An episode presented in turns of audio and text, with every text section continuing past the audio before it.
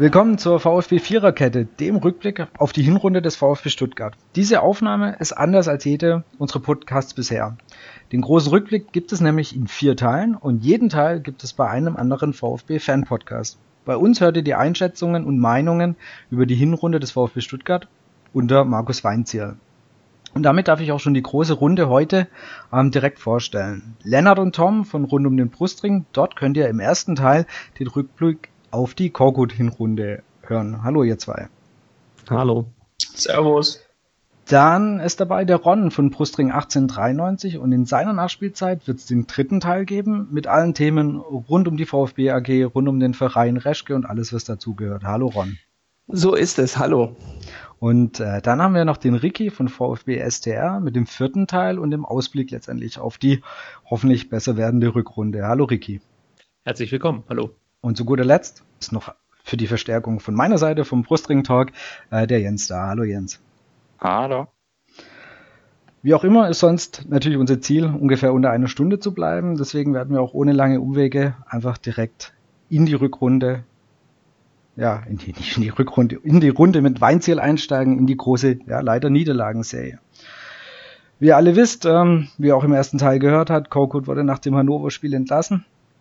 Recht bald wurde danach Weinziel vorgestellt, der ein, eigentliche Wun Wunschtrainer vom Anfang des Jahres. Dann hat er doch wirklich Zeit gehabt oder Lust gehabt oder die finanzielle Lage, der Vertrag mit Schalke hat gestimmt. Das heißt, er war dann da und er hatte zugegeben ein bescheidenes Auftaktprogramm. Nämlich, er musste starten mit Spielen gegen so total unter dem Radar spielende Mannschaften äh, wie Dortmund. Äh, letztendlich haben wir auch dummerweise noch gegen Frankfurt gespielt und so weiter. Das heißt, wir sind gestartet mit drei üblen Niederlagen, mit 0 zu 11 Toren, 0 Punkten.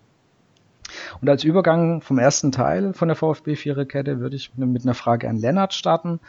Hattest du trotz des katastrophalen Startes irgendwas gesehen, was dich positiv gestimmt hatte, beziehungsweise wo du gedacht hast, da kann ich Hoffnung draus schöpfen, dass Weinziel eine Wende bringen wird? Mm, nee, also aus den Spielen nicht. äh, nee, also es ist einfach so. So im Nachhinein denkt man sich, okay, äh, ist, wenn man die, die gesamte Rückrunde sich anguckt, oder die gesamte Rest der Hinrunde sich anguckt, denkt man, naja, so wirklich viel hat sich auch noch nicht entwickelt. Aber mir war schon klar, dass die Spiele brutal werden, äh, dass sie so brutal werden, wie sie am Ende geworden sind. Das war mir nicht klar. Aber ich habe nicht erwartet, dass wir in den Spielen jetzt schon irgendwie die große Wende sehen. Ähm, weil gegen Dortmund klar, da kannst du irgendwie, wenn du Glück hast, spielst du da irgendwie befreit auf und äh, überraschst da irgendwen. Ähm, aber ich habe nicht erwartet, dass wir in den Spielen schon irgendwie den großen Weinzielfußball sehen. Ich hatte mir das dann eher dann gegen Nürnberg, vielleicht gegen Leverkusen oder gegen Augsburg erwartet. Ähm, ja. Wenn man die, die Spiele mal anguckt, klar, Dortmund, da war es relativ früh entschieden. Jetzt hast du Hoffenheim gehabt, also schon als zweites Spiel. Da war die erste Halbzeit gar nicht so schlecht, wenn man dann auch noch bedenkt, dass äh, wir sehr früh ähm, rot dezimiert waren. Und haben in der ersten Halbzeit haben sie es eigentlich noch recht gut gemacht, aber dann, wie so oft in der Saison oder vor allem dann auch in der Weinziel, dann so ein kompletter Einbruch. Also die also erste Halbzeit war okay und dann zweite Halbzeit ging halt einfach gar nichts mehr zusammen und dann hast du halt wieder vier Gegentore gefangen. Das war leider in den ersten Spielen zu erkennen, dass da mit Sicherheit eben dieses, diese Kopfprobleme, die sich über die Hinrunde angestaut haben, eben nicht so schnell behoben werden. Es war halt leider nicht so, was du beim VfB auch schon oft erlebt hast. Neuer Trainer und dann dieses klassische in den ersten Spielen gewinnst du vielleicht einmal Spiele, wo du jetzt nicht unbedingt erwartet hast. Das war halt wirklich so die volle Breitseite. Gleich dieses 0-4 zu Hause gegen Dortmund, wo du ja schon, auch du hattest die Länderspielpause dazwischen, vielleicht so eine vage Hoffnung hast, neuer Trainer da und dann vielleicht tritt die Mannschaft ein bisschen anders aus, auf, aber da hat wirklich zu viel gefehlt in der Kombination dazu, dass die Gegner, die dann gleich zu Beginn kamen, einfach zu gut in Form waren zu dem Zeitpunkt. Was mir gegen Dortmund aufgefallen ist, wie viele individuelle Fehler wir da äh, fabriziert haben. Also da hat ja kaum ein Spieler Normalform erreicht. Also du hast äh, diesen völlig verrückten Fehler von Benjamin Pavard gehabt. Das war doch gegen Dortmund, oder? Als er diesen Fehlpass spielt. Ja, genau. Äh, als, als er Askasiba anspielen hätte können und äh, aber den Ball in die Füße eines Dortmunder spielt. Du hast Castro gehabt mit einer ganz schlechten Verfassung. Und ich habe mich dann nur gefragt, wie sich Markus Weinzel gerade fühlt, ja, der beim VfB antritt, wahrscheinlich natürlich auch hofft, das Ruder rumreißen zu können und ja, mehr aus dem Kader rauszuholen, weil das hörst du ja die ganze Saison eigentlich, dass im Kader viel mehr steckt als das, was sie uns dann letzten Endes auf dem Platz zeigen. Äh, übrigens ähnlich wie 16, 17. Moment mal. Die, nee, das war das Jahr davor. Ja. ähm, ja, also ähnlich wie damals hört man dann immer wieder, wie teuer eigentlich dieser Kader ist und äh, man bekommt es trotzdem nie so richtig auf den Platz. Also ich hatte fast schon ein bisschen Mitleid, ja, mit Markus Weinz hier, muss ich, ich glaub, ganz ehrlich sagen. Ich glaube, das hatten wir alle. Also gerade zu den ersten Spielen, die Spiele, der stand an der Seitenlinie und ich hatte so das Gefühl, die Gedanken sagen dir, was zur Hölle habe ich mir da angetan? Warum? Und er sah warum? genauso aus. Genau, so nach dem Motto, ich habe Geld von Schalke bekommen. Wieso habe ich das nicht einfach weitergemacht? Sitze jetzt auf irgendeiner Insel und habe meine Ruhe. Mm. Ja, und also was halt gegen Dortmund auch irgendwie so eklatant ist, dass du dann halt so, ähm, also, dass du völlig auseinanderfällst innerhalb von 25 Minuten. Also, die haben es ja quasi überrannt. Ja? Du hattest irgendwie, äh, wir hatten vorher auch schon nicht gut gespielt, aber wir wurden nie so krass abgeschlachtet und denkst, okay, jetzt äh, Länderspielpause, klar, die Jungs waren auch alle nicht da, aber irgendwie ähm, jetzt ist das Alibi weg und jetzt ändert sich irgendwie ein bisschen was. Ja? Und statt besser wird es halt fast noch schlimmer.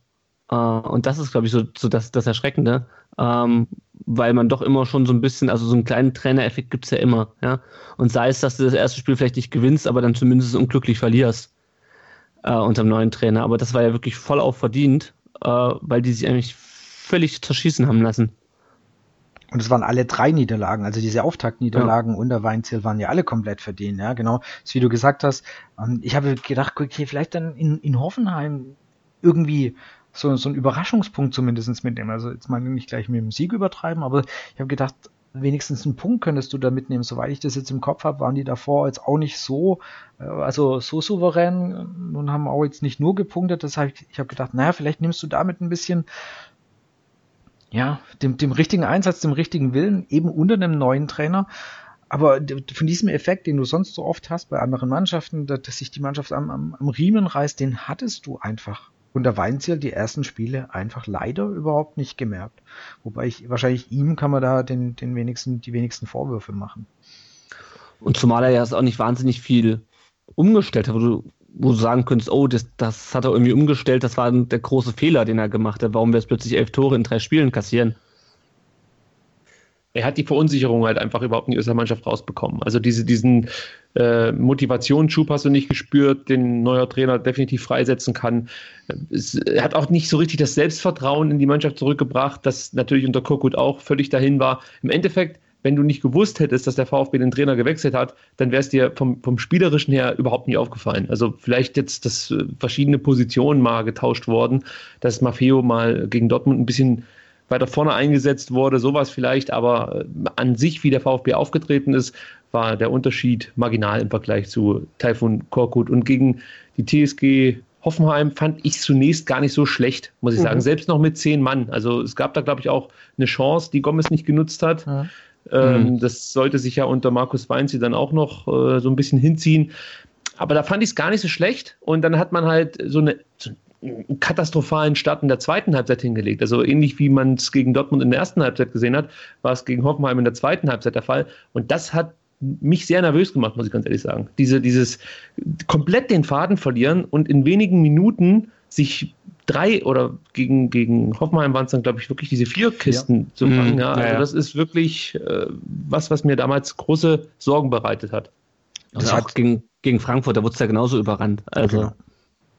Es hat sich ja leider noch die komplette Hinrunde durchgezogen. Einfach das immer wieder so, so ein Moment hat gereicht, um die Mannschaft komplett aus dem Konzept, komplett aus dem, aus dem Rhythmus zu bringen. Und dann halt eben nicht irgendwie nur mit 1 zu 0 vielleicht zu verlieren, sondern dann halt gleich drei Kisten zu bekommen. Und das, das, hat, das ist auch gefühlt jetzt immer noch Ende der Hinrunde noch nicht aus den Köpfen draußen. Also die Verunsicherung ist immer noch komplett da. Und ja. ähm, ohne da jetzt zu, zu stark eben auf den vierten Teil vorzugreifen, das ist auch das ist das, was, was uns echt alle Sorgen machen muss, ist, wie kriegst du diese Mannschaft wieder stabil hin? Dass sie ja. nicht sofort nach einem Gegentor in sich zusammenfällt. Das Komische ist, da steht ja auch keine U19 auf dem Platz oder so. Das sind ja erfahrene, das sind ja Weltmeister, die da auf dem Platz stehen. Ja, also ja. umso Und unverständlicher. Ja, ja. Zwei, zweifache deutsche Meister. Ähm, ja, das, das, genau das ist es halt. Also, dass du ein Gegentor kassierst gegen Dortmund, gegen Hoffenheim, gegen Frankfurt, das kann alles passieren. Was nicht passieren darf, ist, dass du völligst auseinanderfliegst. Und das, also das war ja nicht so, als ob wir die vier Tore über 90 Minuten schön verteilt kassiert hätten, sondern du verlierst völlig die Kontrolle über das Spiel. Ähm, und da kann auch der Trainer meiner Meinung nach wenig ausrichten, weil was willst du machen, wenn du das Gegentor kassierst, du sagst, Leute, okay, ne, sortiert euch wieder. Und bei, mit der nächsten Chance klingelt schon wieder, weil keiner auf dem Feld, weder die jungen noch die alten Spieler, irgendwie in der Lage sind, dieses Spiel irgendwie unter Kontrolle zu bekommen. Und sei es, dass du den Ball halt zehn Minuten lang hinten rausbolzt oder was weiß ich, hä? dir den hin und her pullerst und ja. vielleicht nach vorne nichts bringst, aber zumindest dieses Spiel unter Kontrolle bringst und dem, dem Gegner dann auch irgendwie die, äh, so ein bisschen das Momentum äh, entziehst. Das hat überhaupt nicht geklappt und das erwarte ich aber von Spielern wie Gentner, von wie Castro. Gut, Barstuber war dann schon verletzt, aber Aogo, Beck, da gibt es genügend Leute, die das können müssen weil sie ja. lang genug in dem Laden unterwegs sind. Ja. Genau. Da würde ich gerade die Frage nämlich ähm, aufgreifen. Sind die Alten, sind die wirklich, ich nenne es jetzt mal die Alten, also die du mhm. gerade auch genannt hattest, Leonard, sind die über ihrem Zenit oder sind die einfach gerade in einer verdammt schlechten Phase? Man die Frage an Ron gestellt. Ist, glaube ich, nicht ganz so einfach zu beantworten, ähm, weil die Alten trotz allem ja auch Teil, Teil des Gesamtgefüges sind. Ähm, ich glaube schon, dass, dass man an der einen oder anderen Stelle erkennen kann, äh, dass das Thema, Sie sind über den Zenit, ähm, schon, schon richtig ist, was, was, ähm, äh, was Geschwindigkeit angeht. Ähm, nicht, nur, nicht nur Laufgeschwindigkeit, sondern auch ja, Handlungsschnelligkeit. Ähm, da, da, da funktioniert halt, äh, funktioniert in, in anderen Mannschaften halt einfach viel besser. Ähm, und auf der anderen Seite äh, sind die aber, glaube ich, kollektiv einfach auch in einem wahnsinnigen Loch drin, ähm, wo es aktuell keiner so wirklich schafft, die rauszuziehen. Also wenn, wenn man mal sieht gegen, gegen BVB, ähm, nicht, dass wir uns mit denen in irgendeiner Hinsicht vergleichen können, aber da haben die Spieler einen Ball angenommen im Rücken zum Tor, ohne hinzugucken, spielen weiter und wissen genau, wo der andere hinläuft und der Ball kommt an. Ähm, das, das ist halt die Klasse, die da, da ist. Ähm, und wenn man dann sich Frankfurt äh, mal noch anguckt in dem Spiel, die kamen halt einfach mit so gewaltig breiter Brust. Das hast du beim ersten Einlauf ins Stadion, beim Warmlaufen hast du gesehen, hey, die, die sind von sich selbst überzeugt, die haben einen Lauf, ähm, die wissen, dass sie was reißen können. Und das geht im VfB halt komplett ab. Also sowohl das Spielerische als auch das Selbstbewusstsein. Und aber gerade Frankfurt finde ich interessant, weil wenn man sich Frankfurt anschaut, die haben ja eigentlich eine relativ gute Hinrunde gespielt letztes Jahr und sind ja dann richtig böse abgekackt in der Rückrunde und haben sich ja quasi ihre ganze Saison nur durch dieses Pokalfinale gerettet. Ja, also die sind ja nicht umsonst hinter uns gelandet. Oder ja. ne, das war ja, mhm. das Pokalfinale hat ja nicht umsonst auch diese Bedeutung für die und für uns, weil die hinter uns gelandet sind, obwohl die lange vor uns standen. Und dann starten die Saison mit einem neuen Trainer und werden im Supercup-Finale da abgewatscht und es läuft alles scheiße. Ja? Also quasi das genau das Entgegengesetzte. Ja? Wir haben eine super Vorbereitung, bei denen läuft es nicht so, bei denen sind alle äh, irgendwie, denken alles ist der Wurm drin, Abstiegskandidat.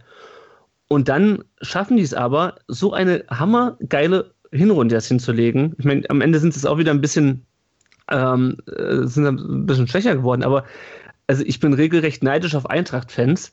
Äh, abgesehen von den, von den Europapokalfahrten, ja, aber das ist eine Mannschaft, die hatten eigentlich Ende letzte Saison schon Probleme äh, und hatten Anfang der Saison wieder Probleme. Und die haben sich da rausgeboxt und spielen so einen geilen und auch einfach so einen geilen Willensfußball einfach. Die, das ist, das ist so das komplette Gegenteil zum VfB irgendwie. Ja, du musst aber auch sehen, dass sie den Mann des Jahres haben. Ja, oh. natürlich. Natürlich, das, das, die Bratwurst, äh, und, ohne Bratwurst geht nichts. Nee, aber das ist so, das ist so, ja, Frankfurt ist natürlich dann nicht abgestiegen im Gegensatz zu uns damals und die sind vielleicht insgesamt ein bisschen gefestigter in der Liga auch einfach. Aber ich meine, auch die, als wir 2016 abgestiegen sind, haben die sich nur in der Relegation gerettet. Und wenn man sich da anguckt, wie sich die beiden Vereine in der Zwischenzeit ähm, entwickelt haben und wenn man sich anguckt, wer von beiden Vereinen äh, 40 Millionen Euro eingenommen hat und das alles, es ist echt frustrierend. Ich glaube, dass sich Frankfurt ähm, sehr clever auf dem Transfermarkt verhalten hat. Ist mir jetzt egal, ob da der alte Bobic äh, Glück hat oder ob das Können ist. Äh, klingt komisch, aber vielleicht ist es ja wirklich so. Äh, nichtsdestotrotz haben sie sich, glaube ich, auf dem Transfermarkt genau die Spieler geholt, die so ein Stück weit jetzt auch beim VfB fehlen. Nämlich Spieler, die für eine gewisse Mentalität stehen. Also ich, ich fordere jetzt hier keine Spieler ein, die ständig äh, im Trikot des VfB andere Spieler wegtreten oder so, sondern es geht um so eine um, um, um so eine Galligkeit, um so eine Gierigkeit nach, nach Siegen, nach Erfolg. Und das ja.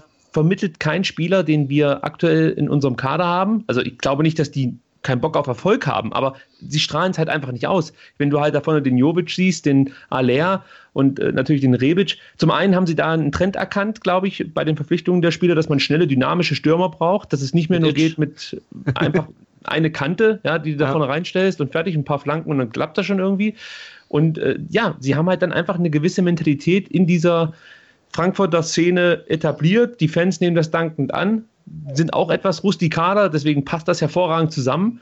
Und ähm, ja, ich glaube, dass sich da Mannschaft und Fans auch immer wieder in, in schwierigen Situationen helfen. Weil ich glaube, dass die Fans ganz, ganz viel ausgemacht haben für die Frankfurter in der schwierigen Phase. Gerade wenn es dann äh, nach Marseille ging oder so. Und da konnten mhm. ja zuerst die Fans nicht mit. Aber trotzdem hat man dann bei den Heimspielen, bei den Europapokal-Heimspielen die Mannschaft so unterstützt. Und ich kann mir vorstellen, dass das einfach ja, so eine Dynamik erzeugt, die du natürlich mit in die Liga nimmst. Und, und ich ja, glaube, dass Mannschaft und Fans da sehr, sehr gut zusammen harmonieren. Ob das der Bobic jetzt richtig taktisch clever ausgeklügelt äh, hat, wie es der Kicker oder so vermutet, oder ob er einfach nur ein bisschen Glück hatte. das kann ja auch sein. Und ich tippe da auf Zweiteres. Äh, ist ja mal egal, aber es ist, äh, ja, ist halt nicht unmöglich. Er kann ja da auch nicht viel mehr Geld zur Verfügung gehabt haben als bei uns. Definitiv. Ja, bei uns, ich, bei uns ging es ja immer darum, dass. ausgegeben 200.000 Euro für die Laie. Naja. Wir zahlen also, jetzt für Alexander Esswein 400.000 für ein halbes Jahr. Aber ja. lass, lass uns nochmal gerade zu den Spielern gekommen. Wir haben gerade schon ein bisschen ja. über die Älteren gesprochen, die, ge, gesprochen, die vielleicht nicht die Mentalität äh, mitbringen. Und, und an einen, gerade Ricky, weil du da schon gerade so flammend ähm, gesprochen hast, ein sehr oft ist ein Stein des Anstoßes ist Gentner. Weil ist, was ist, was siehst du an dieser Personalie oder wie siehst du ihn? Muss man ihn wirklich mehr hinterfragen. Wir hatten im ersten Teil schon das Thema, wo er in Mainz gesagt hat, da musst du nicht gewinnen. Ist es überhaupt gerechtfertigt, dass er quasi je, ohne jegliche Rückfrage sozusagen jede Woche auf dem Platz steht?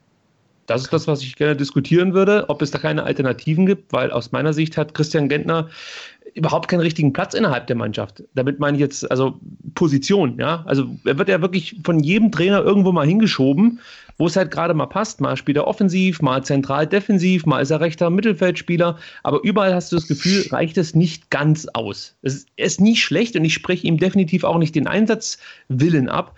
Aber ich habe so ein bisschen das Gefühl, dass Christian Gentner vielleicht einfach nicht mehr der Spieler ist, der er mal war. Und es reicht halt letzten Endes vielleicht dann doch nicht mehr ganz aus, um in der Bundesliga da noch groß mitzumischen, ja, ohne ihm jetzt da zu nahe treten zu wollen. Vielleicht ist er eher jemand für, für, für einen ambitionierten Aufsteiger oder von mir ist auch eher ein Zweitligaspieler, der nochmal zwei gute Jahre hat. Also ich sehe es so, dass diese Personalie definitiv hinterfragt werden sollte, aber Weinzel hat ja sich da relativ klar ausgedrückt, sein Kapitän, das war doch, glaube ich, Weinzel, der gesagt hat, sein Kapitän äh, ist also, also mehr oder weniger gesetzt. Der ja, spielt. Ja. Es ist ja dann relativ klar, was, was uns da ins Haus steht, möchte ich mal so sagen. Aber das, ich meine, das eine ist ja das Thema jetzt spielerisch. Ja, okay, wenn, bei uns reicht es gerade vielen, bei vielen Spielen Spieler, nicht spielerisch. Also das heißt, das Problem haben wir ja generell oft. Aber die Frage ist ja wirklich da auch so, so diese, diese Mentalitätssache. Und, und wenn, wenn ein Captain ja eben vorlebt und sagt, na ja, in Mainz musst du nicht gewinnen, dann, dann ist halt, das ist ja Martin schon. Martin von außen betrachtet, klatscht er hervorragend. Er steht manchmal sehr, sehr gut auf dem Platz und klatscht einfach mal in die Hände, um ein Zeichen zu setzen. Das ist alles, was mhm. ich von Christian Gentner sehe. Wenn er da ich habe gerade dieses Bild, wo er so schreit und dann ne, ja. Kopf, Kopf leicht nach vorne gebeugt und dann in die Hände genau. klatscht. Das Bild kenne ich. Da denke ich mir halt immer, was soll denn der Kack? Das, das, bringt halt keinem weiter also in dem Moment. Das ist für mich nicht das Zeichen, was ich gerne von einem Kapitän oder von einem Mentalitätsspieler sehen möchte. Ich fange jetzt wieder mit Frankfurt, okay? Das, das absolute Gegenbeispiel ist so ein Boateng, wie er damals mhm. mit Frankfurt gespielt hat. Das ist ein, wieder ein anderes Extrem, möchte ich gleich dazu sagen. Aber da sieht man halt mal, was, was Mentalität auch bedeuten kann.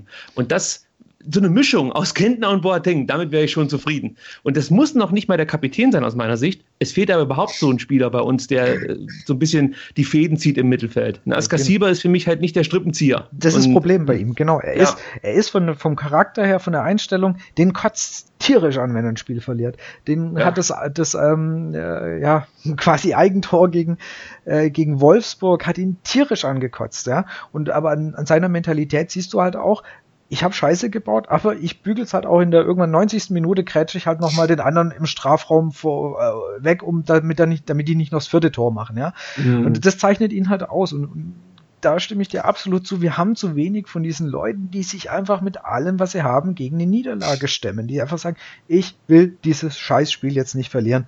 Und ich fange jetzt hier an. Und wenn es dann auch mal so leicht an der Grenze der, in Anführungsstrichen, Legalität ist, aber die sich einfach dagegen wehren. Und davon haben wir einfach zu wenig. Das ist definitiv ein Problem. Und vor denen der Gegner Respekt hat. Weißt Genau, du, so ein Spielertyp, vor dem der Gegner Respekt hat. Das, du, nie, ich möchte jetzt Christian Gentner nicht zu nahe treten, aber wenn ich jetzt als, als Gegenspieler auf ihn zulaufen würde, würde ich mir nicht in die Hosen scheißen vor ihm. Also er strahlt für mich jetzt auch nicht unbedingt so die Kante aus, die er vielleicht sein sollte, wenn er da die Mannschaft im Abstiegskampf wachrütteln soll.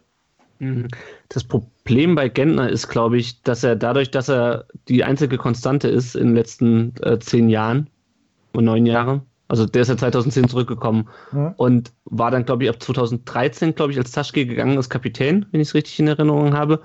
Und der ist die einzige Konstante und deswegen richtet sich ganz, glaube ich, im, auf dem Feld ganz viel an ihm aus.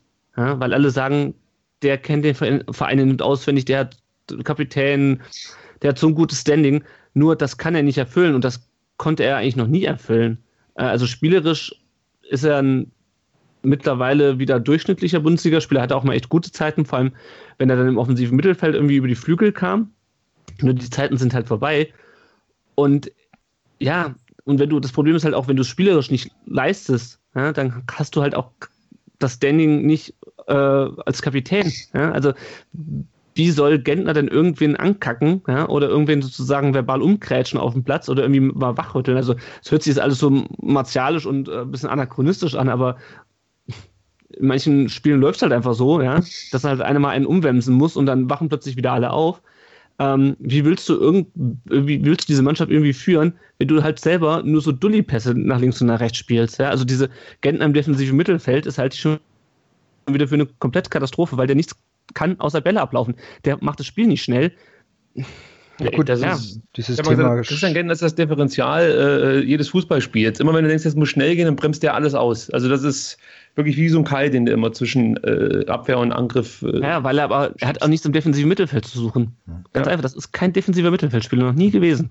Der steht Aber- letzten Endes für die komplette Zeit nach der Meisterschaft. Ja? Nicht besonders attraktiv, weiß nicht, wo so richtig der Weg hingeht. Äh, graue Maus, kann, kann nichts richtig gut, aber auch nicht richtig, ist auch nicht richtig schlecht. Also einfach so ein Top, sag mal, Top 20, Top 25 äh, äh, zentraler Mittelfeldspieler, von mir als rechter Mittelfeldspieler. Einfach so, ja, ist halt da. So. Und äh, das ist ein bisschen schade, dass das unser, unsere Identifikationsfigur ist. Nichts gegen Christian Gentner. Ich, ich finde das, das muss man vielleicht auch nochmal sagen, ich finde das großartig, wie der Mann nach so einem herben Rück, Rückschla äh, äh, Schicksalsschlag mit dem Tod seines Vaters drei Tage später sich auf dem Platz zerreißt. Und Ja. da kann man ihm wirklich keinen Vorwurf machen. Das war eine, eine Leistung, eine Bilderbuch. Also nach so, nach so einer Nummer könnte ich nicht so Fußball spielen. Ich mache ihm auch keinen.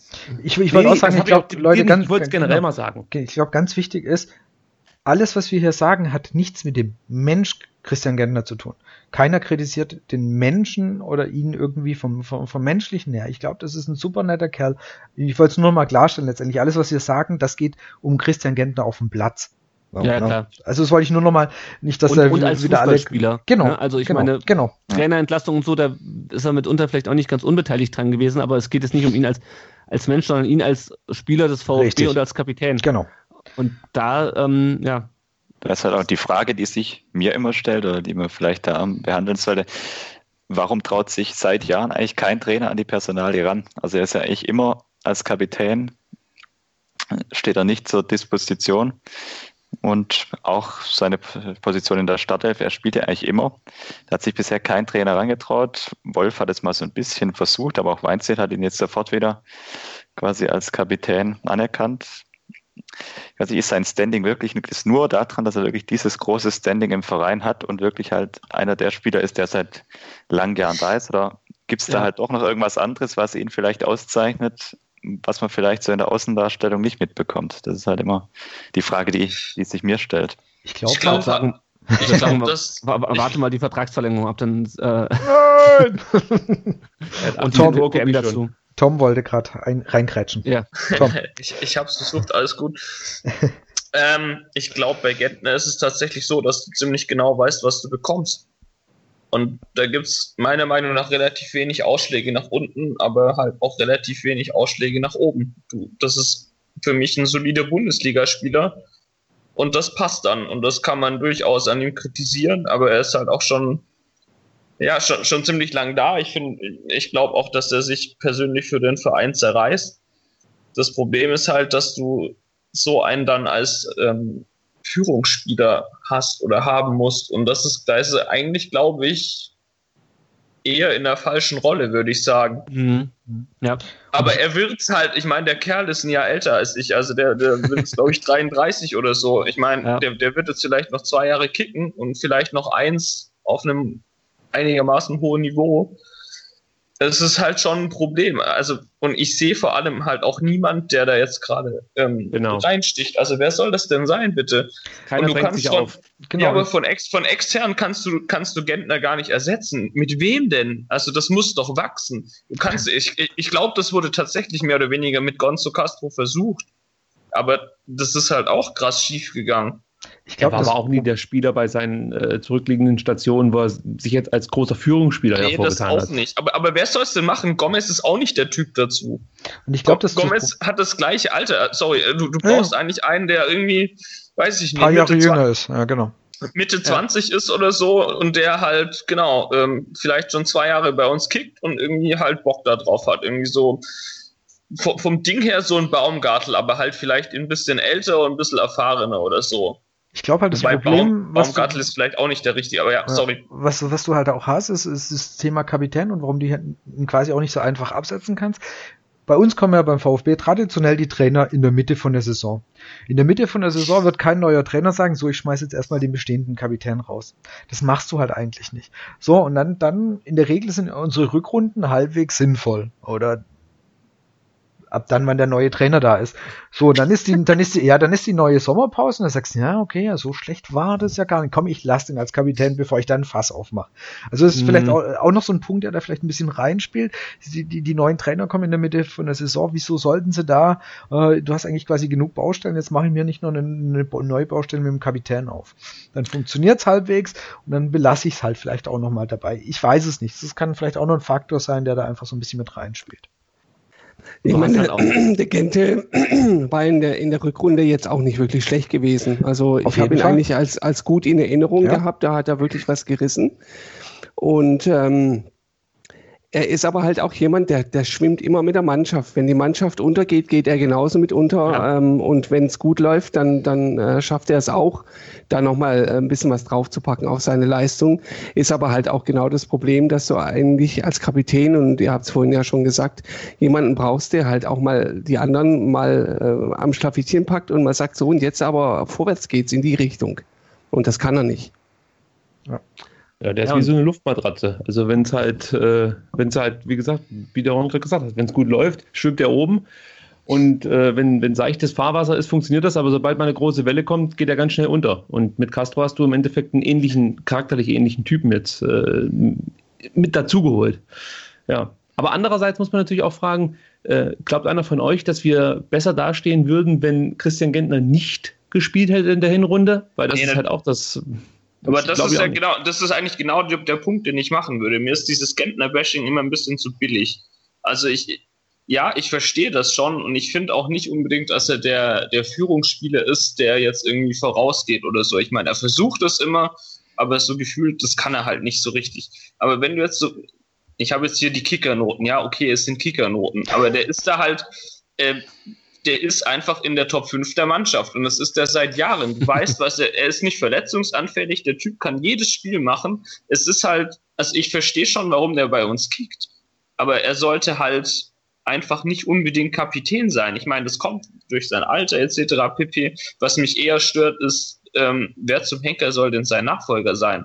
Also ja. das ist übrigens auch, äh, ich greife auch wieder ein bisschen vor, aber das ist eigentlich die Kritik an Reschke die, also da geht auch mit der Aha-Geschichte, die man dann immer so spaßeshalber twittert, genau in die Richtung geht es. Wer zum Teufel soll denn bitte irgendwann mal Gentner ersetzen? Also es ist bei uns gefühlt irgendwie relativ alt und relativ jung. Und wir, wir waren irgendwie bis genau. jetzt nicht so richtig in der Lage, mal irgendwie jemand, okay, wir holen irgendeinen 25-Jährigen oder alter scheißegal eigentlich, aber halt einer, der irgendwie im Saft steht und wo du denkst, okay, wenn der jetzt noch, zu, der, der spielt sich vielleicht direkt rein im Idealfall und kann irgendwie so jemanden Gentner ersetzen. Und dafür habe ich echt Schiss, selbst wenn wir diese Saison nicht ab, äh, absteigen. Ich, äh, ich weiß echt nicht, wie der Kader nächste Saison aussehen soll. Also da, da muss eigentlich ein Umbruch schon wieder her. Ja, du hast das böse Wort gesagt. Ja. Umbruch, ja, Übergang, Übergang. Das, das ist halt, ja. ja. aber das ist halt, nee, eben nicht Übergangssaison. Yeah, das ist ja der Witz. Wir haben viel zu viel Kohle für eine scheiß Übergangssaison. Du musst eigentlich, Reschke muss liefern. Punkt. Ja. Lass uns ich habe ja mal gehofft, ja. dass wir so einen Spieler wie Jerome Gondorf oder so verpflichten. Ich weiß nicht warum, aber ich habe ich hab das Gefühl, dass so jemand uns auch gut getan hätte. Ich glaube, das ist auch jemand, der eine gewisse Mentalität mitbringt. Sieht man, glaube ich, jetzt auch in Freiburg. Äh, ich, ich, kann mir vorstellen, dass so jemand gar nicht schlecht gewesen wäre, aber mhm. da, da, kann man natürlich, was, was willst du da machen? Wenn Freiburg da mal die großen Scheine auspackt, äh, du kannst eigentlich als VfB gar nicht mehr mithalten. Ja, aber um nochmal ganz kurz auf diese Kapitänsgeschichte ja. äh, einzugehen und ganz klein bisschen auszuholen. Vor äh, Gentner war ja Taschki Kapitän. Und wir mussten ja diese ganzen Spieler, die so dieses Profil erfüllen, Taschki, ähm, gut, Lehmann, der hat ja seine Karriere eh beendet, aber so diese ganzen Charakterspieler, die mussten wir nach und nach alle verkaufen, äh, weil wir ja nach, dem, nach diesen Champions League-Jahren den Kader wieder runterdampfen mussten, dank Uli Ruf. Ja? Und das ist, glaube ich, auch mit ein Grund, warum wir so abgekackt sind, weil wir diese ganzen Boularouche, mir fiel jetzt gerade der, der Name nicht ein, äh, auch das war so ein Charakterspieler, ja. Ähm, die musstest du nach und nach alle verkaufen, weil du die nicht mehr leisten konntest. Und übrig blieb halt nur Gentner. Ich hätte übrigens einen Vorschlag für einen Spieler, der die Rolle von Christian Gentner übernehmen könnte. Mit Sicherheit muss er sich leistungstechnisch dann auch wieder ein bisschen mehr steigern, aber er hat gezeigt, dass er es kann. Das ist für mich so jemand wie Erik Tommy, weil das ist schon ein Spieler, dem ich eine hohe Professionalität zuschreiben würde, der auch von seiner Art und Weise, wie er auftritt, jemand ist, da könnte ich mit klarkommen, wenn der die Kapitänsbinde irgendwo mal tragen würde. Nur momentan hat er halt auch das Problem, dass er nicht an die Leistungen rankommt, die er in der Rückrunde gezeigt hat. Aber das wäre zum Beispiel ein Spieler, der mit einer positiven Entwicklung in so eine Rolle reinwachsen könnte, glaube ich. Ja, aber es dauert noch. Also du kannst ja, das ja, erst ein Jahr da. Also logisch, mir, also nächste Saison mir, wird er das noch nicht machen. Ja, wenn ich mir vom Standing am ehesten noch vorstellen könnte, wäre Baumgartler, aber es ist, glaube ich, auch nicht so der Lautsprechertyp. Ähm, aber der hat halt schon echt auch viel Scheiße mitgemacht. Ne? Also wenn hier jemand äh, durchs, durchs wie sagt man, Stahl, Stahlbad, Feuerbad, wie auch immer gegangen ist, dann Baumgartel, ja, der irgendwie mit 18 Jahren schon äh, ab, abgestiegen ist und irgendwie von Marco Reus typiert wurde und so Geschichten. Also, hm? Hat den schon mal jemand von euch persönlich getroffen? Weil den kann ich auch ganz schwer einschätzen. Ja, ich habe manchmal das Gefühl, dass es schon jemand ist, der vielleicht auch mal auf den Tisch schauen kann. Also ich habe ja. hab den ja bei dem VfB-Kabinenfest gesehen. Also der hat super netten Eindruck gemacht, war ganz offen. Ähm, also der, der, ich glaube, der, der kann sich auch oder der könnte sich auch wirklich in der Mannschaft Gehör verschaffen. Ich schätze den schon so ein, dass der, der weiß ziemlich genau, was er will. Und, und ist, ist glaube ich, auch einer, der, wenn du es überlegst, was auch gerade gesagt worden ist, was er durchgemacht hat, ich glaube, der hat schon sein Standing in der Mannschaft. Das hat er schon definitiv. Und ich glaube, das ist auch einer, wenn der noch mit, mit äh, so in ein, zwei Jahren, der in sowas wie ein Kapitänsamt reinwachsen könnte. Ich würde ihm, ich würde ihm ehrlich gesagt zutrauen von seiner Art. Ich glaube, er ist offen, er, er kann auch kommunizieren. Das heißt, er kann auch Leute mit einbeziehen. Ich, ich denke, das ist nicht schlecht. Er, er spielt ja auch in der, in der U21. Ja, das heißt, auch, auch da kriegt er ja eine gewisse Erfahrung mit und, und, und ähm, Thema Internationalität oder ich glaube, diese, diese Länderspiele tun ihm da auch gut. Ich glaube, da, das wäre einer, der, den ich mir da echt vorstellen könnte. Ja, und wenn man sich mal überlegt, der hat, ich habe mal kurz auf seine Statistiken geguckt, wenn er jetzt die Rückrunde noch durchspielt, dann hat er 100 Bundesligaspiele schon in vier, äh, in vier Spielzeiten. Richtig. Und da, genau, also der, ich finde, da ist auch alles da und, und das ist auch einer, da würden die Fans, würden, würden, glaube ich, alle würden da Kopfnicken sagen, ja, guter Mann, also er kommt aus der eigenen Jugend, es ist auch eher einer von diesen Sympathieträgern, also ich denke, ist ein super Übergang auch übrigens, weil Wer hat mhm. uns zum, äh, zum ersten Sieg unter Weinziel geschossen? Mitunter. Birdie, war Birdie Vogt, ach nee. Bum, Bum, Baumgartel. War Baumgartel und, und, und Tommy nach zwei Standards von, also zwei Ecken, nachdem Altintop da war, zack, lief das mit den Ecken. Ich glaube, das war wirklich der ist in der Woche gekommen. Ja. Oder zu, zumindest wirklich kurz davor. Und dann haben wir ähm, natürlich zufällig ähm, durch zwei, äh, nach zwei Eckbällen mit Toren von Baumgartel und Tommy gewonnen. Was dann der erste Sieg unter Weinziel war, wo man dann das Gefühl hatte, ja, muss fairerweise sagen, Nürnberg, also wir waren harmlos, Nürnberg war noch harmloser. So gesehen haben wir dann am Ende verdient gewonnen. Mit einem bockstarken Marc-Oliver Kempf, muss man Ja, an dieser Stelle Genau, auch mal erwähnen. Auf, auf den komme ich nachher auf jeden Fall nochmal. Der war für mich so einer von den Gewinnern unter Weinziel, also der sich da wirklich sehr, sehr gut in die Mannschaft gespielt hat. Ähm, die Woche drauf war schon wieder ein Auswärtsspiel. Da sah es gegen Leverkusen auch gar nicht so schlecht aus und dann kam wieder das Thema, was wir jetzt schon öfters hatten, die individuellen Fehler. Das heißt, es, es war dann, du spielst eigentlich konzentriert 70 Minuten und dann hast du diese eine Situation, wo sie alle wieder pennen und zack, legst du halt wieder 1-0 und kurz danach 2-0 und die Sache ist wieder erledigt. Es kam dann so eine Phase, die war ein bisschen angenehmer, ein bisschen besser. Ähm, es kamen zwei schöne Spiele gegen äh, Augsburg und gegen Hertha, zwei Heimspiele, wobei mir vor allem dieses, äh, ich klammer jetzt mal kurz Gladbach aus, weil es eh wieder nur eine Niederlage war. äh, nee, ich fand, äh, das Spiel gegen Hertha war, war ein Spiel, das mir persönlich Hoffnung gemacht hatte. Ja. Ähm, Wir haben, wir lagen zurück, wir waren gefühlt mausetot und kommen in der zweiten Halbzeit, was auch immer Weinziel den in den äh, Pausentee reingekippt hat, es war sehr gut. Wir kommen zurück und wir kämpfen, wir machen das, was wir die ganze Saison noch nicht gesehen haben. Da war es ja auf einmal da, die vorhin schon oft angesprochene Mentalität. Auf einmal hast du gemerkt, die beißen, die kämpfen. Wie gesagt, ich kann mich an viele Situationen erinnern, wo man auch mal einen verloren geglaubten Ball nochmal versucht hat zu erkämpfen. Da war dann einfach sehr, sehr viel richtig und da hatte ich zum ersten Mal so das Gefühl, man erkennt auch so ein bisschen, in welche Richtung ja, Weinziel denn so hin möchte oder was er von seiner Mannschaft so ein bisschen vorhat. Wie habt ihr, also, ja, was hast du da so rausgesehen, Tom, aus diesen, aus diesen Spielen? Hast du da gemerkt, es verändert sich was? Ähm, Nein, scheiße. also, also Hertha war schon was, wo ich auch dachte, ja krass, endlich mal wieder so ein Spiel, wo man zurückgekommen ist. Das war ja gefühlt Ewigkeiten her. Also ich meine, in, in der ganzen Saison ja noch nicht eigentlich, oder? Ich meine, ja. ge gegen, zuletzt Frei gegen Köln. Das ja, war ich meine, letztes gegen, Freiburg sind wir ja dann ein paar Mal zurückgekommen, aber dann halt nur zum 3-3. Genau, nicht zum ähm, Sieg. Genau, aber also da dachte ich dann schon so, ja krass, richtig gut. Und ich, ich finde, gegen Hertha haben wir auch echt richtig gut gespielt. Ähm, Der zweite gehabt an sich äh, in, in der zweiten Halbzeit vor allem, ja. Ah. Also das hätte ich nach der ersten, ähm, ja, war glaube ich auch wieder die halbe, das halbe schwierige Umfeld davor, den Fernseher auszustellen oder das Stadion zu verlassen. Aber ähm, ach so, ja klar hat mir Hertha Hoffnung gemacht. Und was, was dann auch sinnbildlich war, ist tatsächlich dann, dass ausgerechnet nach so einem Spiel so eine Geschichte mit äh, Gentners Papa da im Stadion passiert, wo, wo ich mir dann auch dachte, so was ist denn eigentlich los? Also eigentlich hast du was, was dich pushen kann als Verein und dann passiert so eine Scheiße. Also äh, ich finde, diese Saison sind dann schon auch wieder so Sachen dabei, wo du dich wieder fragst, meine Herren, also es soll keine Entschuldigung sein oder so. Aber das fängt von Verletzungen an und hört bei sowas auf. Ja, das stimmt. Bremen, das Spiel, äh, da hatte man das Gefühl, dass Donis jetzt endlich diesen Schritt gemacht hat Mhm. und Okoko Ja. sich in die Mannschaft spielt und dann sich schwer verletzt. Das äh, Thema mit äh, Herbert Gentner, auf jeden Fall hat es mit Sicherheit auch nicht unbedingt geholfen, ja, äh, dass, Mhm. dass nach so einem Spiel äh, so ein ja, persönlicher Schicksalsschlag im Endeffekt die ganze Mannschaft ja, äh, ergreift und dann musst du da nach Wolfsburg fahren. Das macht es nicht unbedingt leicht, das stimmt schon. Also es gab Also so es, Key Moments, wo ich sage, wo gebe ich dir recht, die, die hätten auch besser ausgehen können für uns dann.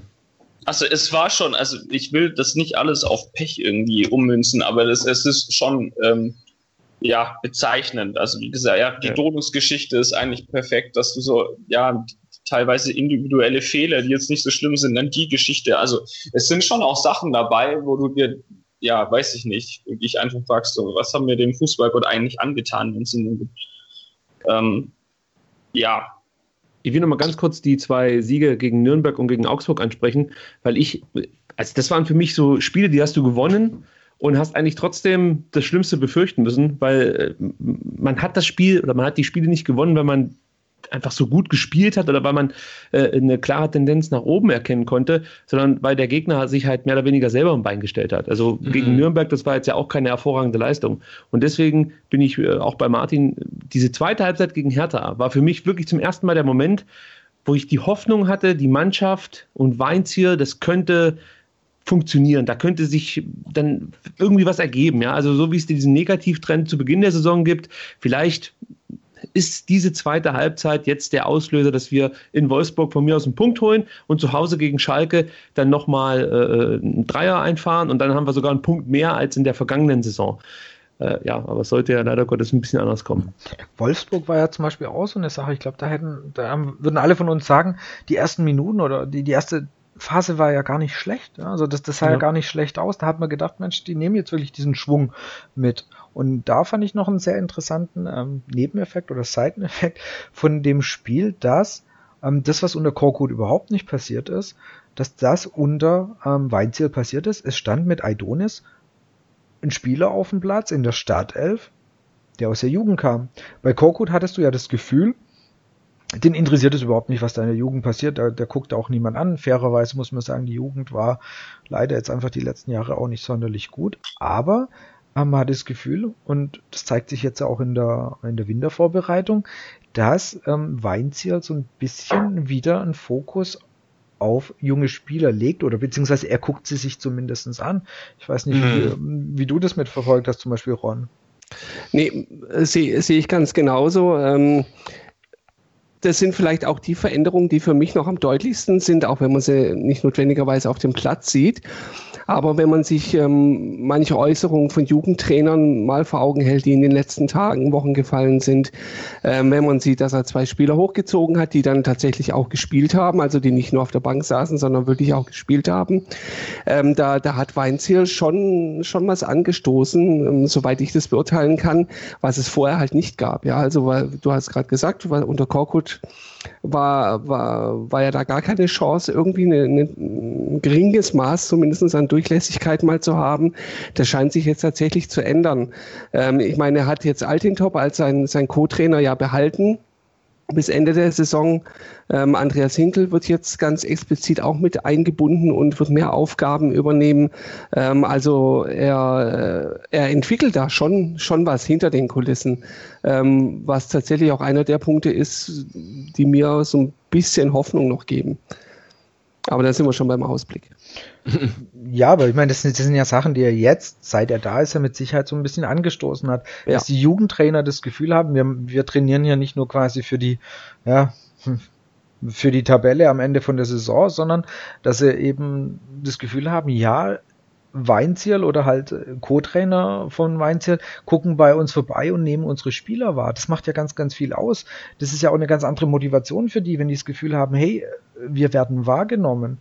Und ich glaube, das, das macht einfach ganz, ganz viel aus für die gesamte Stimmung im Verein und letztendlich natürlich auch äh, für die Jugendspieler äh, auch nochmal ein anderer Ansporn, natürlich entsprechend Gas zu geben.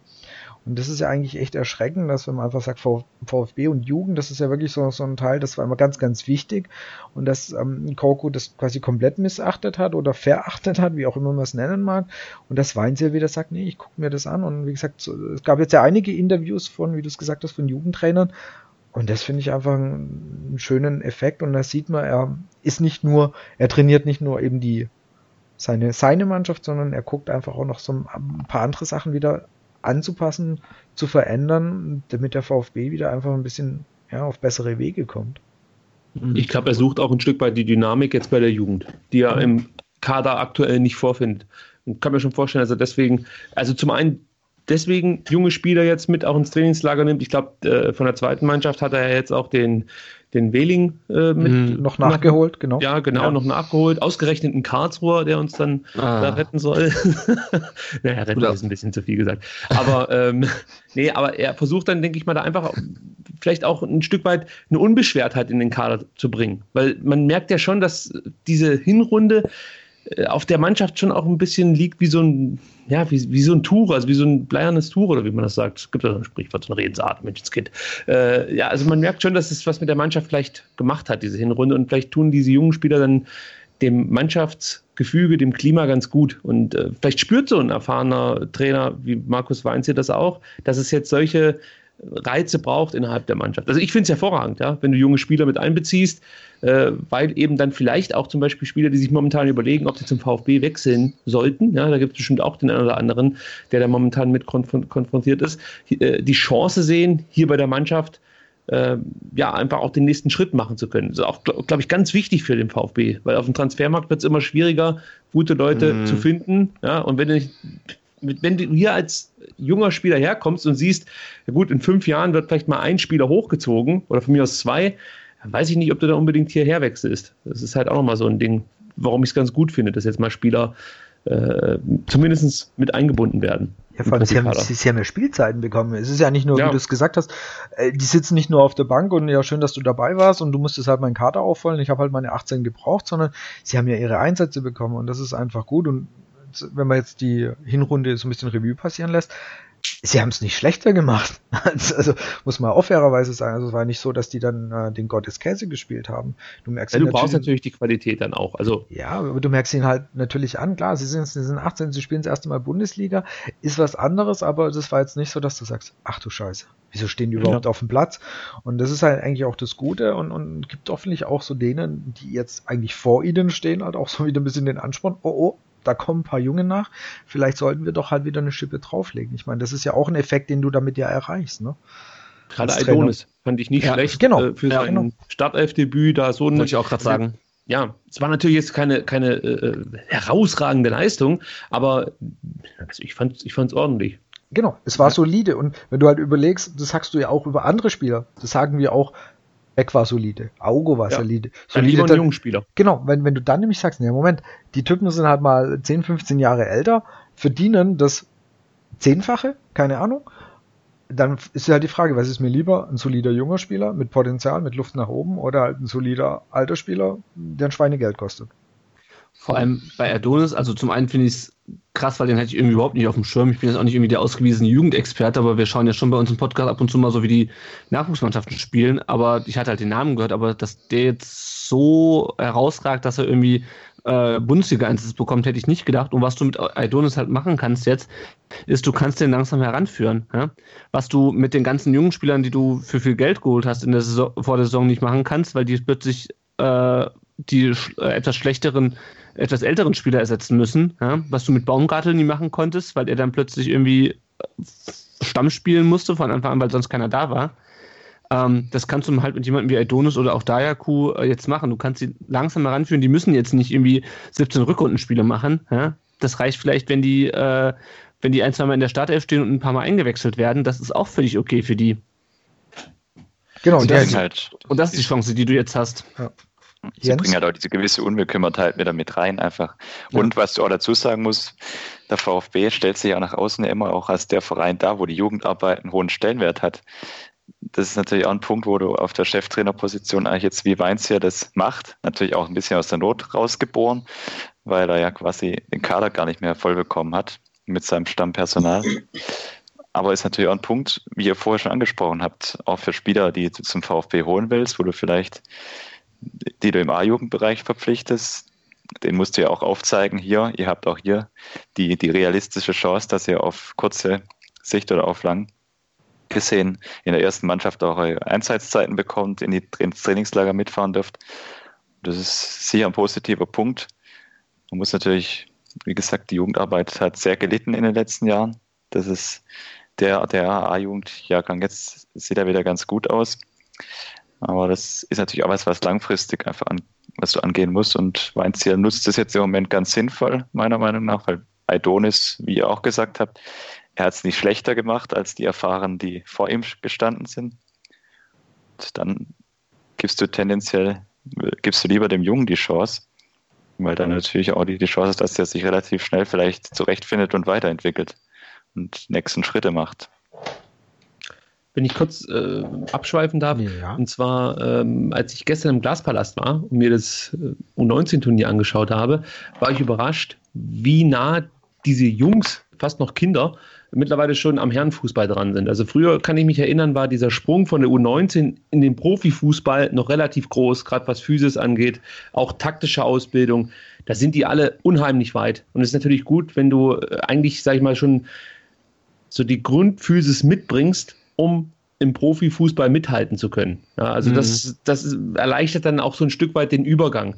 Und mein Eindruck war, dass es da einige gibt beim VfB, die zumindest mal technisch schon sehr, sehr interessant sind. Natürlich, das Turnier wurde so ein bisschen natürlich dominiert von anderen Mannschaften. Klar, Stuttgart ist, glaube ich, nur Sechster geworden oder Siebter sogar. Nee, Sechster. Sechster. Sechster, mhm, ja. ja. Äh, und, und das war mit Sicherheit auch nicht die Mannschaft, die mir am meisten im Gedächtnis geblieben ist von diesem Turniertag. Aber äh, dennoch gab es da ein paar Spieler, die fand ich schon ganz interessant. Erik Hottmann ist für mich so ein Typ, den finde ich auch mega interessant ja. für die Zukunft. Ja, also, und, und dann gab es noch einen Sechser, ich weiß jetzt nicht genau, wie der hieß, aber der ist mir auch positiv aufgefallen, auch von seiner ganzen Art und Weise, wie er aufgetreten ist auf dem Platz. Also ich, ich sehe da schon ein gewisses Potenzial, wenn man das so sagen kann, von einem Hallenturnier. Aber äh, ja, also was mir, was mir wie gesagt vor allem im, äh, in Erinnerung geblieben ist, ist, dass dieser Sprung nicht mehr so groß erscheint, wie das früher der Fall war, von der U19 hin zum Profifußball. Und vielleicht hat man mit Weinz hier jemand, der da ein gutes Händchen für hat. Das wird sich dann zeigen. Und äh, ja, vielleicht kommt da der ein oder andere dann doch größer raus, als das vielleicht noch vor zwei, drei Jahren so den Anschein machte. Mhm. Wir haben jetzt wieder äh, quasi, du hast jetzt quasi ja Spieler hervorgehoben, die jetzt beim Turnier da oder aufgefallen sind. Unter Weinzierl, finde ich, sind oder konnten sich ein, zwei Spieler einfach auch ein bisschen entwickeln und sehr, sehr gut zeigen. Einen hast du vorhin schon angesprochen und das ist Marc Oliver Kempf. Finde ich, der hat, das ist einer von denen, wo ich sage, der hat sich richtig in die Mannschaft reingespielt.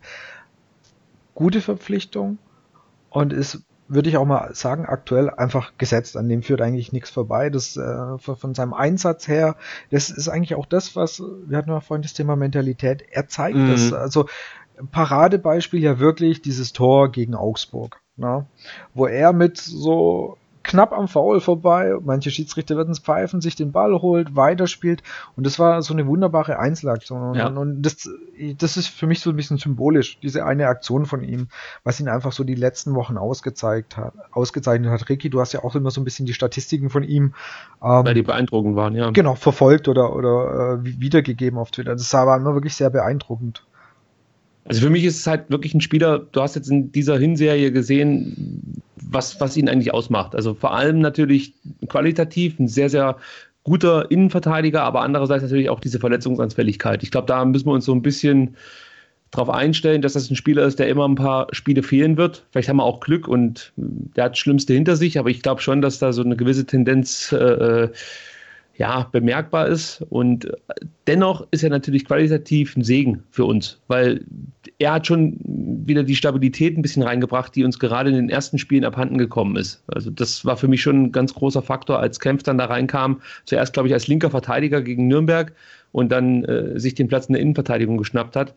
Äh, ja, und ich, ich, also wenn ich diese Innenverteidigung als Dreierkette jetzt mal nehme, ja, Pavard, Baumgartel und Kempf, das ist, äh, und ich möchte jetzt hier nicht zu hoch fliegen, aber das ist für mich schon hohes, hohes Bundesliga-Niveau, wenn nicht sogar internationales Niveau. Also das ist schon sehr, sehr stark, was da eigentlich in der Innenverteidigung steht. Auch wenn sie es momentan nicht immer alle drei gleichzeitig abrufen können, aber aber ich denke, das ist schon ein geiles Team da innen drin. Genau, darauf lässt sich definitiv aufbauen. Ich denke, das ist auch ein bisschen das Thema dann wieder für den Ausblick. Was müssen wir tun, damit ähm, weil an denen allein liegt's nicht. Das fängt ja schon weitaus früher an, äh, wo wir die Probleme haben. Das heißt, das Problem sind eigentlich nicht unbedingt die drei Jungs da hinten oder die Abwehr generell, aber die Abwehr wird halt einfach sehr oft im Stich gelassen und das, das hast du ja jetzt einfach auch in der Hinrunde gesehen. Dass, ähm, die Fehlerketten passieren sehr oft äh, ein Stück weiter vorne ja, und äh, die Jungs können es halt einfach nicht mehr ausbaden, weil kannst halt nun mal nicht jeden Fehler beheben.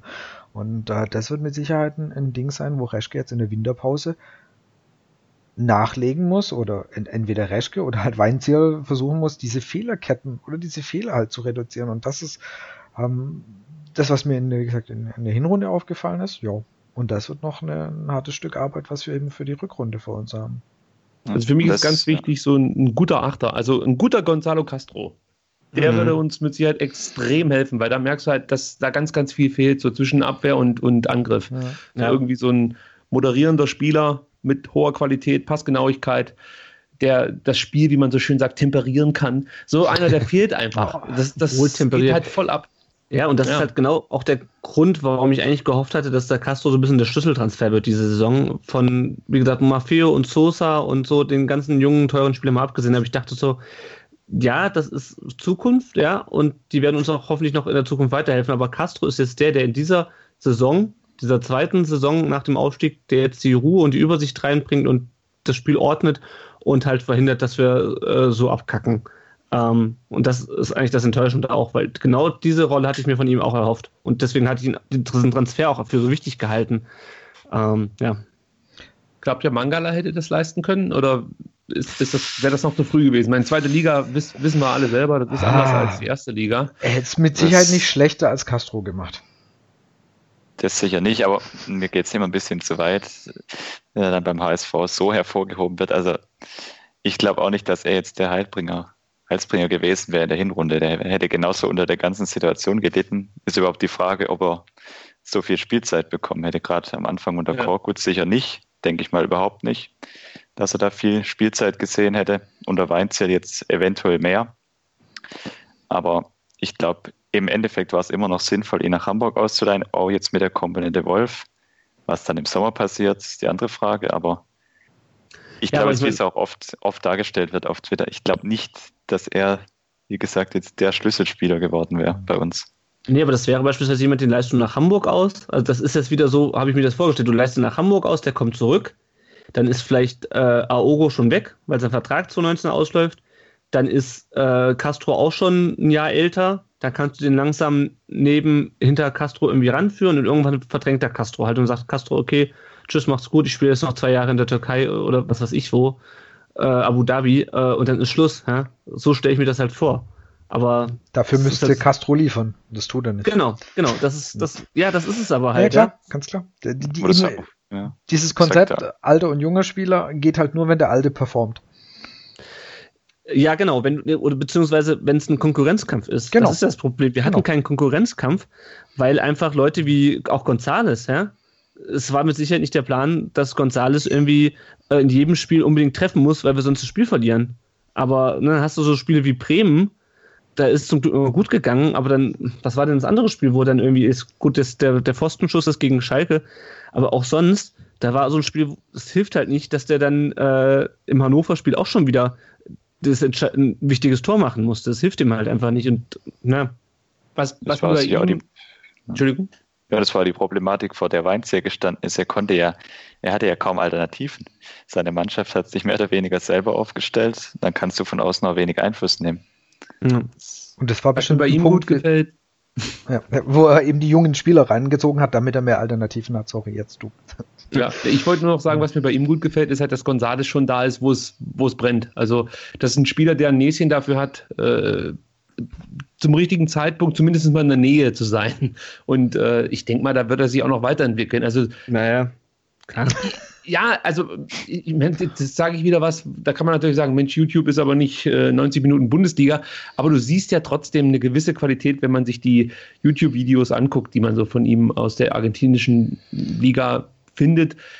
Das ist ja jetzt kein völlig blinder. Ja, und ich kann mir vorstellen, dass dieses Spiel gegen Bremen schon auch ein Stück weit was mit ihm gemacht hat. Also du brichst ja nicht so zusammen, wenn du da so eine ganz coole, abgekochte Drecksau bist, um es jetzt mal so zu sagen, sondern das ist halt schon ein sensibler Spieler, glaube ich. Und äh, dann kommt dazu, dass er halt mit der Mannschaft auch relativ wenig Erfolg hat. Er ist auch noch sehr jung, das darf man natürlich auch nicht vergessen. Da erwartet man auch sehr, sehr viel. So eine Situation, wie Askasiba sie letztes Jahr bewältigt hat, das gelingt natürlich auch nicht jedem, dass du ja ein komplett neuer Kontinent, sehr junger Spieler. Das ist schon, ist schon eine enorme Belastung, glaube ich, auch für so für die Züge des äh, jeweiligen Spielers. Und ich, ich, hoffe, ich hoffe einfach, dass da noch was geht. Ich, ich finde, er entwickelt sich schon in eine Richtung, wo man zumindest hoffen darf. Ja, also ich würde ihn noch nicht ganz abschreiben. Ich glaube, das Tor gegen Schalke hat ihm gut getan. Punkt. Ja, das, ja. Ich denke, also das einfach mal so an. Das war einfach ganz, ganz wichtig, vor allem nachdem er ja diese ja, ich, ich würde jetzt nicht als hundertprozentige Chance bezeichnen. 110. Die, diese knapp, knappe Chance nicht gemacht hat. Ich glaube, das war eminent wichtig, auch wenn es am Ende ne, trotzdem eine Niederlage war. Aber ich glaube, die, allein dieses Tor zu machen hat ihm gut getan. Und ich hoffe, dass er da in der Rückrunde ähm, den Faden wieder aufnimmt. Und äh, ja. ich, ich, ich würde jetzt an dieser Stelle dann nämlich auch schon langsam, weil wir schon oft wieder Richtung Ausblick gehen, ähm, würde ich sagen, ich glaube, so den Weinzielteil in der Hinrunde haben wir soweit durch, also meiner Meinung nach. Und würde dann eben sagen, gerade dieses Thema Ausblick, Spieler, was muss ich noch im Kader tun und so weiter. Ähm, das ist definitiv ein, äh, ein großer Punkt für den Teil 4, den ihr dann beim Ricky hören werdet, also bei VfB SDR. Ähm, Teil 1, falls ihr den noch nicht gehört habt, den könnt ihr bei Rund um den, Bru Rund um den Brustring anhören. Bei Tom, Leonard, Jenny und Erik und wen habe ich noch vergessen? Yannick. Yannick. Ähm, da könnt ihr den anhören. Und mit dem dritten Teil, mit dem wir jetzt gleich weitermachen werden, den werdet ihr bei Ron hören. Und da wird es um das Thema VfB AG, Reschke und so weiter, alles was dazu gehört. Den werdet ihr dort hören können. Von meiner Seite aus, von der Brustring Talk Seite aus, erstmal vielen Dank fürs Zuhören, fürs Reinhören. Wir verabschieden uns jetzt alle ganz kurz wieder und hören uns dann demnächst mal oder gleich wieder beim Ron. Von meinem Teil aus, bis gleich. Tschüss. Ciao. Fürs Zuhören. Ciao. Ade.